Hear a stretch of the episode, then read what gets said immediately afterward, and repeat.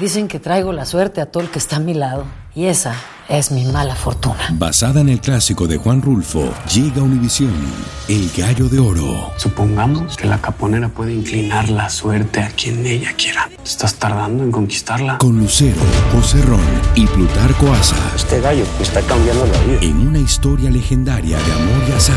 No trates de cambiarme, no lo vas a lograr. El Gallo de Oro, gran estreno miércoles 8 de mayo a las 9 por Univisión. Bienvenidos al podcast de Noticiero Univisión Edición Nocturna. Aquí escucharás todas las noticias que necesitas saber para estar informado de los hechos más importantes día con día. Miércoles 14 de junio y estas son las principales noticias. Dos conductores se golpearon brutalmente en un incidente de ir en la carretera en California, mientras un hispano se aferra a la vida en cuidados intensivos tras el violento atropello de un chofer que se dio a la fuga. El verano empezó como un horno en Texas con temperaturas de tres dígitos. Alertan que la ola de calor duraría varios días y recomiendan a la población mantenerse hidratada. La inteligencia artificial también lleva la voz cantante en la música. Ayudó a producir un tema inédito de los históricos Beatles, incluso con la voz del fallecido John Lennon. Comienza la edición nocturna. Este es Noticiero Univisión Edición Nocturna con León Krause y Maite Interiano.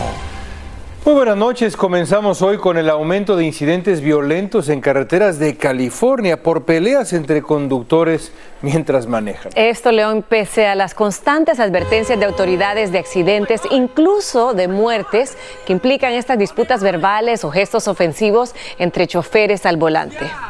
Así es, furia al volante. Romy de Frías nos muestra el alto grado de violencia de dos choferes que trataron de resolver, digamos, sus diferencias en lo que fue una golpiza brutal.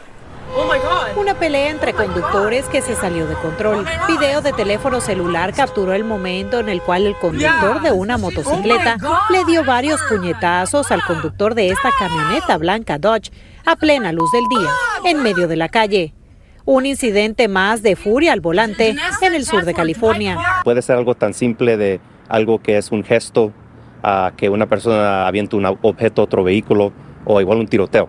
Ah, pero hay diferentes niveles de, lo que nosotros como patrulleros hemos investigado en el pasado. Roberto Gómez de la Patrulla de Caminos de California dice que si se ve involucrado en un incidente de este tipo, llame al 911 de inmediato. Y si sigue conduciendo es de no conducir a su hogar a tratar de hallar qué es la localidad más cercana de una oficina de policía.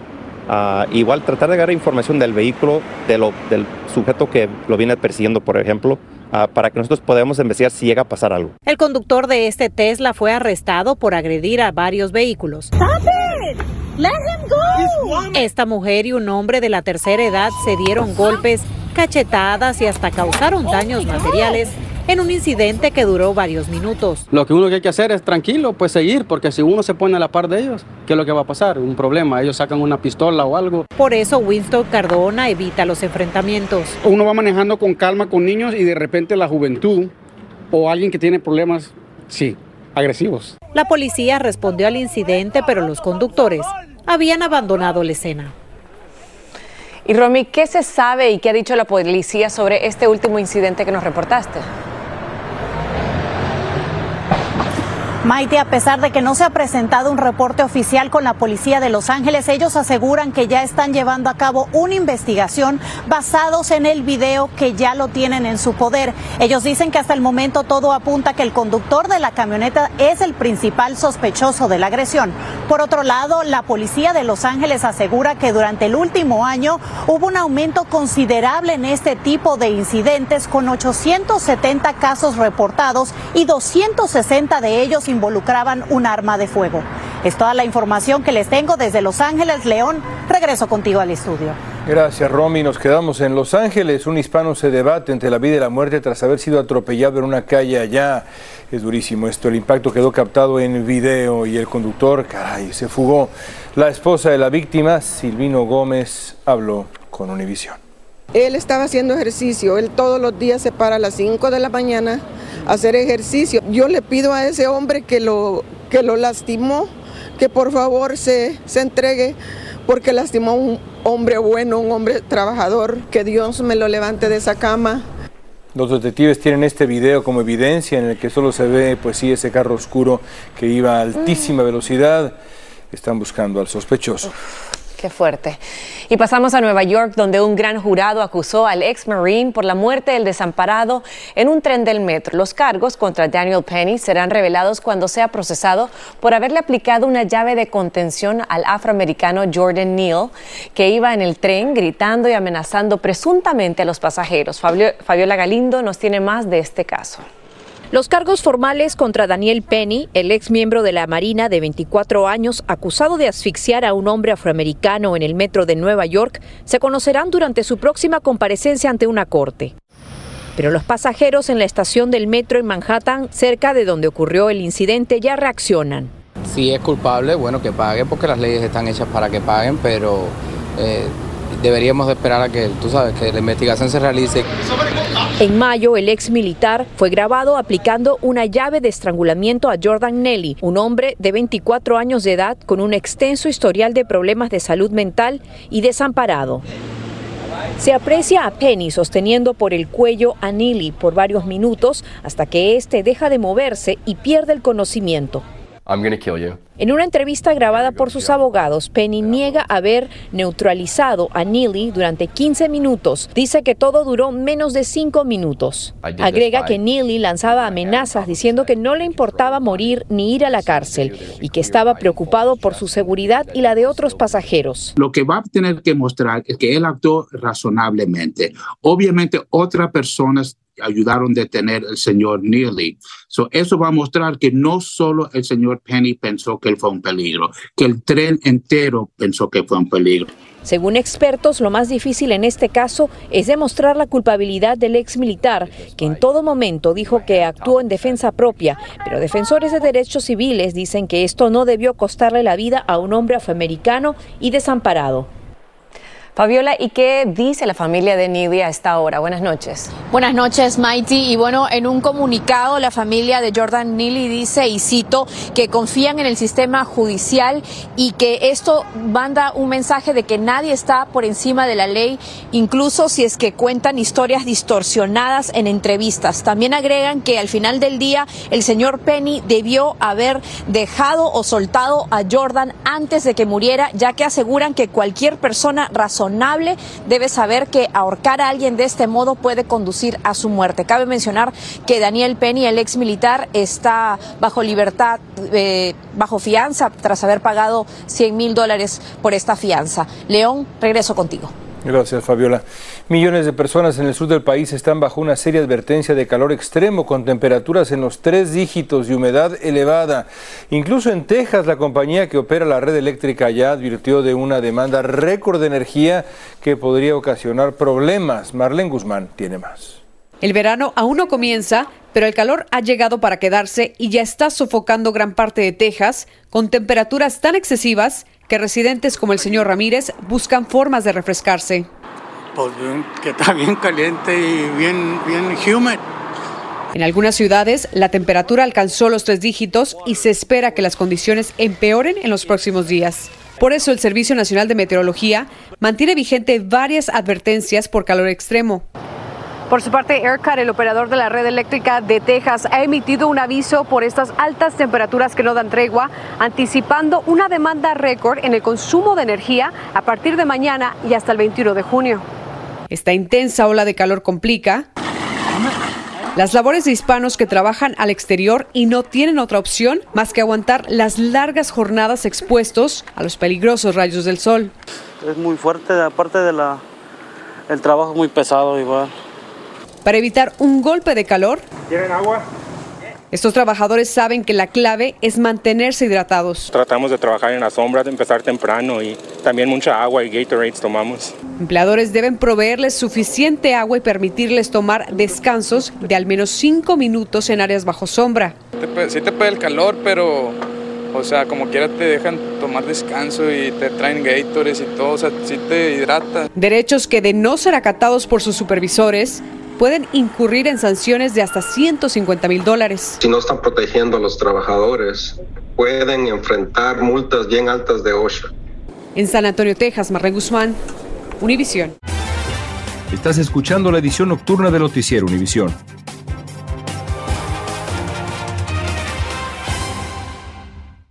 Dicen que traigo la suerte a todo el que está a mi lado. Y esa es mi mala fortuna. Basada en el clásico de Juan Rulfo, llega Univisión, El Gallo de Oro. Supongamos que la caponera puede inclinar la suerte a quien ella quiera. ¿Estás tardando en conquistarla? Con Lucero, José Ron y Plutarco Asa. Este gallo está cambiando la vida. En una historia legendaria de amor y azar. No trates de cambiarme, no lo vas a lograr. El Gallo de Oro, gran estreno miércoles 8 de mayo a las 9 por Univisión. Continuamos con el podcast de la edición nocturna de Noticiero Univisión. Y un posible tornado dejó un edificio de dos pisos en pedazos y carros dañados en la carretera US 59 entre Queen City y Domino en Texas. Las autoridades del condado de Cass también informaron que árboles y líneas eléctricas fueron derribados y algunas casas también fueron dañadas. El Servicio Meteorológico Nacional emitió un aviso de tornado un poco antes de la una de la tarde. Y el techo de un gimnasio en una escuela de Texas se derrumbó cuando lo estaban reparando, causando la muerte de un obrero mexicano de apenas 20 años. Otros tres trabajadores fueron al hospital con fracturas y lesiones en la cabeza. Autoridades están investigando la causa de este desplome trágico. Y en noticias de economía les cuento que la Reserva Federal hizo una pausa por primera vez en más de un año en su tasa de interés. Luego de 10 alzas consecutivas que comenzaron en marzo del año pasado, por fin la tasa de interés clave paró en 5.25%. Sin embargo, el ritmo de la inflación sigue acelerando y por eso la Reserva Federal podría continuar con los aumentos de su tasa de interés que podrían llegar a 5.6% para finales de este año. Otras tasas de interés como las tarjetas de crédito han subido junto con las decisiones de la Reserva Federal, promediando un 20.44%, mientras que las tasas hipotecarias actualmente se mantienen en un 6.71%. Un autobús con 42 migrantes fue enviado este miércoles a Los Ángeles, así lo confirmó el gobernador de Texas, Greg Abbott. Hasta este momento se sabe que el autobús dejó a los migrantes en Union Station. Se trata del tercer envío de migrantes que llegan a California desde Texas. Los dos primeros eh, llegaron el 2 y el 5 de junio pasado a Sacramento. En este grupo hay ocho niños entre los migrantes. Y el Servicio de Inmigración y Control de Aduanas anunció que habilitaron una nueva herramienta virtual para facilitar el trámite de cambio de dirección para aquellos que no sean ciudadanos de Estados Unidos. Actualizar la residencia es clave para recibir citas y documentos en el proceso migratorio. Danay Rivero tiene detalles de los cambios positivos que ya están implementados. Veamos. Alejandro Celada mira diariamente su correspondencia en espera de alguna carta de las autoridades migratorias. Lleva casi un año en Estados Unidos y teme que por no haber cambiado su dirección cuando se mudó, ahora sus documentos estén en un limbo. Ahora mismo yo estoy en un suspiro porque no sé si a mí me, me llegó dicha información porque como no hice nunca el cambio, no, no tengo acceso a esos documentos si alguna vez me llegaron. Al entrar por la frontera, la primera dirección que proveyó fue la de un amigo donde ya no reside. Y como muchos en su caso, no supo notificarle el cambio de domicilio a inmigración.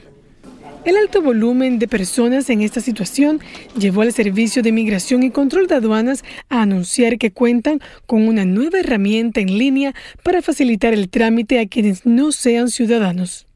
Si, por ejemplo, ICE no tiene la dirección de la persona, si no sabe exactamente dónde está ubicada, entonces no va a poder enviarle la notificación para eh, comparecer frente al juez en la corte.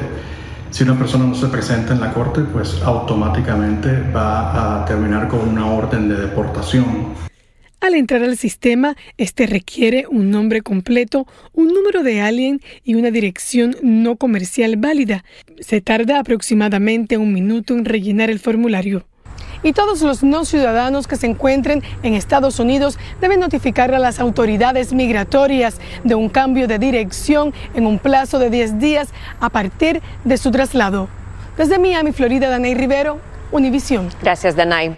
Y tras súplicas de grupos de madres que buscan a sus hijos desaparecidos en medio de la violencia que sacude a México, los cárteles de la droga parecen haber dado una tregua. El cártel de Sinaloa, el cártel Jalisco Nueva Generación y el del Golfo podrían haber aceptado el llamado de paz que lanzó el 28 de mayo el colectivo en búsqueda de personas desaparecidas. Alejandro Madrigal nos tiene más. Diversos colectivos de madres buscadoras hicieron un llamado de paz a nueve cárteles delictivos para que les permitan encontrar a sus seres queridos. Ha habido una respuesta y yo se los agradezco, se los agradezco de todo corazón, aunque hayan sido los, los que ah, matan y desaparecen a nuestra familia, pero nosotros lo que queremos es encontrarlos. María Isela Valdés es madre de Delia Quiroa y buscan a Roberto Flores, el hijo mayor desaparecido en Reynosa en 2013. Ellas hicieron el llamado de paz y un documento al gobierno federal para que lo tomen en cuenta. Y sí tengo miedo, tengo mucho miedo, pero pues algo tengo que hacer porque yo no, yo no me quiero ir de este mundo sin saber qué le pasó a mi hermano. El presidente Andrés Manuel López Obrador supo de ese documento y se mostró a favor y aseguró que los criminales deben actuar de manera correcta ante la sociedad. Sobre esto que estás planteando yo estoy de acuerdo. Eh, ojalá y se lograra eh, la paz. Eso es lo que este, deseamos todos. Estas valientes mujeres aseguran que pese a que no han recibido respuesta de los cárteles, sí han parado las amenazas e incluso les han dado ubicaciones para encontrar fosas clandestinas. Pues el momento de que nos llega un llamado anónimo donde nos dice que podemos localizar personas eh, de lo que estamos buscando, se nos figura a nosotros como que es una respuesta a tantas preguntas y a tantas peticiones que les hemos hecho a los cárteles. Estas dos mujeres se han reunido con el presidente López Obrador a principios de su gobierno. Él se comprometió a investigar la desaparición de sus hijos. A la fecha, ellas siguen haciendo las búsquedas e investigaciones. Para un llamado de paz, para que ellos nos ayuden, porque nuestro gobierno no nos está ayudando a perder nuestros hijos y es muy duro. muerte en vida, es un via crucis. Alejandro, si el gobierno tiene conocimiento de este llamado para la paz y está a favor, lo apoya, ¿qué va a pasar ahora? León, tristemente no ha pasado mucho, de hecho les quitaron recursos y a veces la Guardia Nacional las acompaña. Lo cierto es que es un gran paso, ellas consideran que el gobierno federal esté a favor de este pacto por la paz. También entregaron este documento a Palacio Nacional en el que aseguran que las familias de los más de 110 mil desaparecidos tienen que buscar a sus seres queridos pero sin angustia y sin miedo. Este documento fue recibido también por la secretaria de Seguridad y Protección Ciudadana. Lo malo es que lo mandaron a la Unidad de Políticas y Estrategias para la Construcción de la Paz. Lo bueno es que ellas consideran que los cárteles ya las tomaron en cuenta. Maiti. Gracias, Alejandro. Y según funcionarios de Fort Jackson, se está iniciando una investigación sobre la muerte de un soldado de la 82 División Aerotransportada que no regresó de un entrenamiento de navegación terrestre. El soldado fue identificado por la instalación militar como Jaime Contreras, un candidato a sargento instructor que tenía ya 12 años de servicio. Una persecución policial terminó de manera trágica en Milwaukee por la muerte del sospechoso al estallar su vehículo contra un árbol. El hombre de 24 años aceleró cuando la policía trataba de detenerlo por exceso de velocidad. En su carrera loca se pasó una luz roja, luego fue impactado por otro vehículo haciéndole perder el control del volante. Luego chocó contra un auto estacionado y al final contra ese árbol donde murió. Continuamos con el podcast de la edición nocturna de Noticiero Univisión. Y hoy se dieron a conocer nuevos detalles del accidente aéreo que dejó a cuatro niños perdidos por 40 días en la selva de Colombia. Se revelaron los llamados de auxilio del piloto que reportó problemas con el motor y se reconstruyó de manera virtual el accidente que precipitó el avión a tierra. Este informe oficial aclara que no debe interpretarse como una conclusión ni determina las causas. Increíble que hayan sobrevivido tantos días después los niños. Un milagro. Y un nuevo informe revela que uno de los sistemas de refrigeración más importantes del mundo se está reduciendo.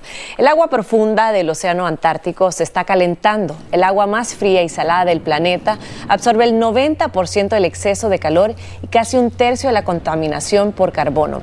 Los científicos descubrieron que el volumen de aguas frías se ha reducido un 20% en las últimas tres décadas. Gracias por escucharnos. Si te gustó este episodio, síguenos en Euforia, compártelo con otros, públicalo en redes sociales y déjanos una reseña. Lucero junto a José Ron protagonizan El Gallo de Oro. Gran estreno miércoles 8 de mayo a las 9 por Univisión. Y de las mejores.